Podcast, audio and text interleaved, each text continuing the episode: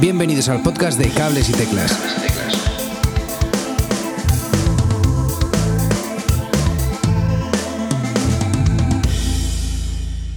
Hola, mi nombre es Edo Herrera, gracias por escuchar Cables y Teclas un día más.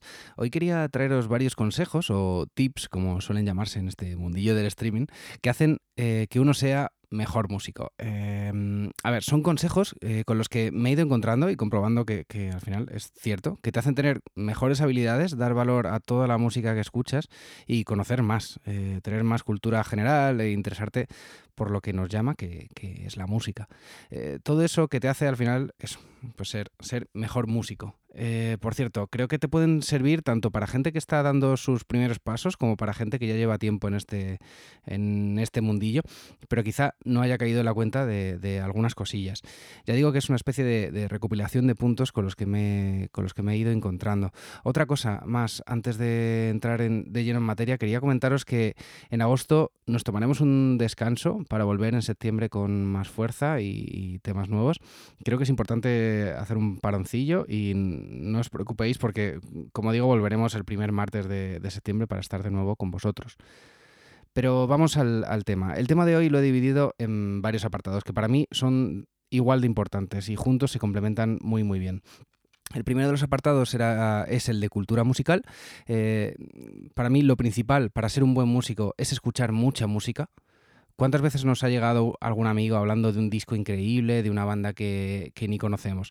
Pues ¿Y si tratamos de escribir ese nombre en una nota, aunque sea en el móvil, escuchamos ese disco en casa mientras indagamos un poco en la Wikipedia o su página web para saber de su historia? De su historia?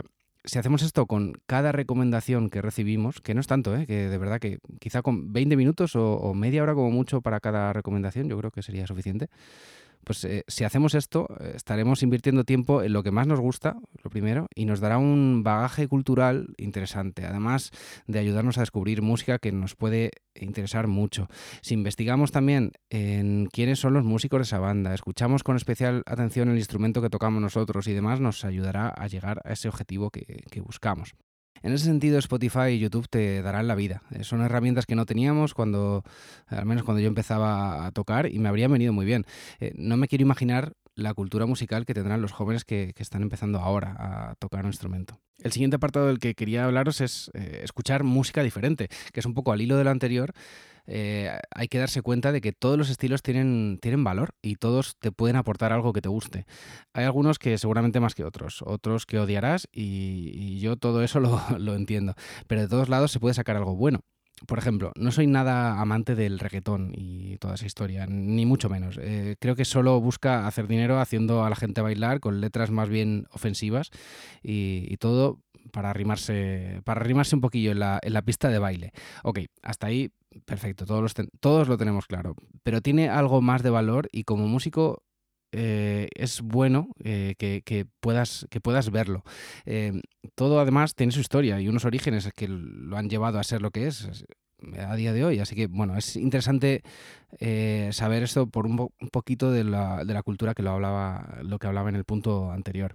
en definitiva, hay que tratar de sacar el lado positivo de cada cosa que nos encontramos, que hay mucho, y pensar que ¿qué puede aportarme esto para ser mejor músico? Yo que sé, analizar el ritmo, ver cómo funciona la percusión. Eh, os cuento mi ejemplo con la música latina. Eh, un ejemplo que puedo, eh, que puedo daros de primera mano es mi experiencia con, con, la música latina y es que hace años, por circunstancias de la vida, tuve que aprenderme un repertorio en el que había varios temas de salsa. Yo no había tocado salsa eh, en mi vida y de repente me encontré con que es un estilo que requiere una técnica bastante peculiar en piano que se llama, que se llama montuno y para la que tuve que prepararme un poco bastante, diría yo. Eh, además, el ritmo que llaman tumbao es muy diferente a lo que yo estaba acostumbrado y cuando no lo has tocado nunca se te puede hacer cuesta arriba como me pasaba a mí en ese momento, la verdad. Eh, hablando con un amigo, eh, antiguo pianista de esa banda, Loza, si me estás escuchando, mil gracias por, por esto, me dijo, la música latina tiene mucha amiga. ¿Tú conoces a, a Michel Camilo? Y yo no tenía ni idea de quién era Michel Camilo en ese momento, pero en cuanto llegué a casa lo escuché y aluciné con la técnica, ese estilo de música totalmente nuevo para mí y todos los musicazos que había detrás de eso que llamaban jazz latino.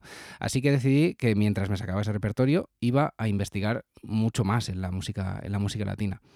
Escuchar los orígenes de esa música y tocar todo lo posible sin olvidarme del repertorio que era lo que, lo que al final me iba a dar de comer.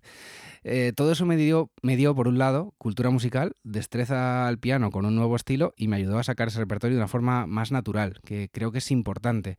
Cuando tienes una mm, cultura musical de lo que, de lo que está pasando alrededor de esa, de esa música, tocando y tocando las raíces de esa música, te da una destreza que hace que suene luego mucho más natural y, y tú te sientas más cómodo tocando. Eso mm, eh, eso es importante tenerlo en cuenta. Y algo parecido me ha pasado en varias ocasiones con diferentes estilos, en realidad, que, han acabado haciendo de mí el músico que soy ahora mismo. Y creo que es importante tener tus fases temporales para ciertos estilos, porque te hace adentrarte bien en la cultura primero. Eh, de todo lo que hay detrás de esa música y luego se nota en tu, en tu manera de tocar. Lo siguiente de lo que quería hablaros tiene más que ver con tratar de sonar como los grandes eh, y buscar en ellos inspiración si hay alguien a quien admires, sácate sus canciones, sácate los solos si los tienes y toca todo lo que puedas de ese artista o ese grupo porque te va a ayudar a acercarte al objetivo. Eh, toma el tiempo que necesites, ves poquito a poco y verás como cada día te cuesta menos hacerlo. Eh, respecto a sacar su sonido, este es un consejo muy importante que se lo escuché a Charlie Bautista. Eh, no solo las notas, sino también sonar como los grandes te hará reconocer ciertos matices en sus sonidos, por qué ha utilizado ese sonido en esa parte, qué equipo está usando, etcétera. Todo esto tratando de imitarlo con el equipo que tienes en principio. Y si ves que es vital cambiar de equipo, pues ya te lo, te lo empiezas a plantear. Pero trata de hacer todo lo que puedas con tu, con tu equipo actual. Respecto al equipo que yo uso, hice una reflexión en el podcast anterior donde hablaba de organización de sonidos en Nord, que quizá te pueda ser útil, no por el equipo en sí, sino porque muchas veces eh, no somos conscientes de lo que nuestro equipo actual nos puede ofrecer y buscamos equipo nuevo o nos frustramos cuando eh, si hacemos un repaso a fondo en el equipo que tenemos nos eh, daremos cuenta de, su verdadera capacidad. Y si ves que tu equipo no es suficiente, pues empiezas a plantearte comprar algo nuevo. Pero vamos, lo primero es practicar. Eh, perdón, lo primero para practicar es sacarte las notas. Eso, eso te lo puede decir cualquier, cualquier músico. Y sobre el tema de la práctica también quería hablaros porque es algo fundamental. Hay que intentar tocar a diario. Es algo que todo profesor te va a decir. Hay que sacar al menos eh, media hora al día, qué sé yo, 20 minutos si me apuras, eh, como mínimo, para tocar, para tocar algo. Pero siempre intentar sacar algo más. Si puedes ir a clases, mejor que mejor. Si no conoces a nadie de confianza, busca opiniones en amigos o conocidos antes de pagar cualquier matrícula de inscripción para tratar de ir un poco sobre, sobre seguro. Y luego, por otro lado, YouTube es oro. Es una pasada lo que YouTube te puede aportar. Hay una cantidad de tutoriales enormes, ejercicios de todos los instrumentos, todos los estilos, una barbaridad que ojalá lo hubiera podido tener cuando, cuando empecé con esto. Eso sí, hay tanto que no siempre es lo más adecuado para cualquier eh, usuario, digamos. Eh, pero eso, por eso un profesor siempre, siempre va a ser mejor, porque te va a ver y te va a saber corregir. En cualquier caso, si queréis, puedo plantearme eh, hacer una búsqueda de tutoriales interesantes en YouTube, escribirme en Twitter, en arroba cables y teclas, si lo, si lo necesitáis. A modo de conclusión, eh, os, diría, primero, déjate recomendar en todos los sentidos, por músicos que, puedas conocer o amigos eh, que ya sean músicos. No tengas miedo a preguntar ni prejuicios y absorbe todas las ideas que te llegan con el tiempo, en función del tiempo que inviertas, te darás cuenta de que, que vas progresando y verás cómo siguiendo estos pasos te vas a hacer un mejor músico, de verdad. Eh, recuerda esta idea que te propongo. Es más fácil no hacer que hacer, pero si haces, avanzas. Quedaros con esa frase. Aunque sea, avanzas un poquito. Eh, recordar que eh, el episodio de la próxima semana será el último de la temporada. Haremos un parancillo en agosto y no habrá nuevo episodio hasta el primer martes de septiembre. Y nada más, me despido. Eh, se ha quedado un podcast cortito, pero creo que, lo que digo es de cierto valor. Espero que, se lo deis.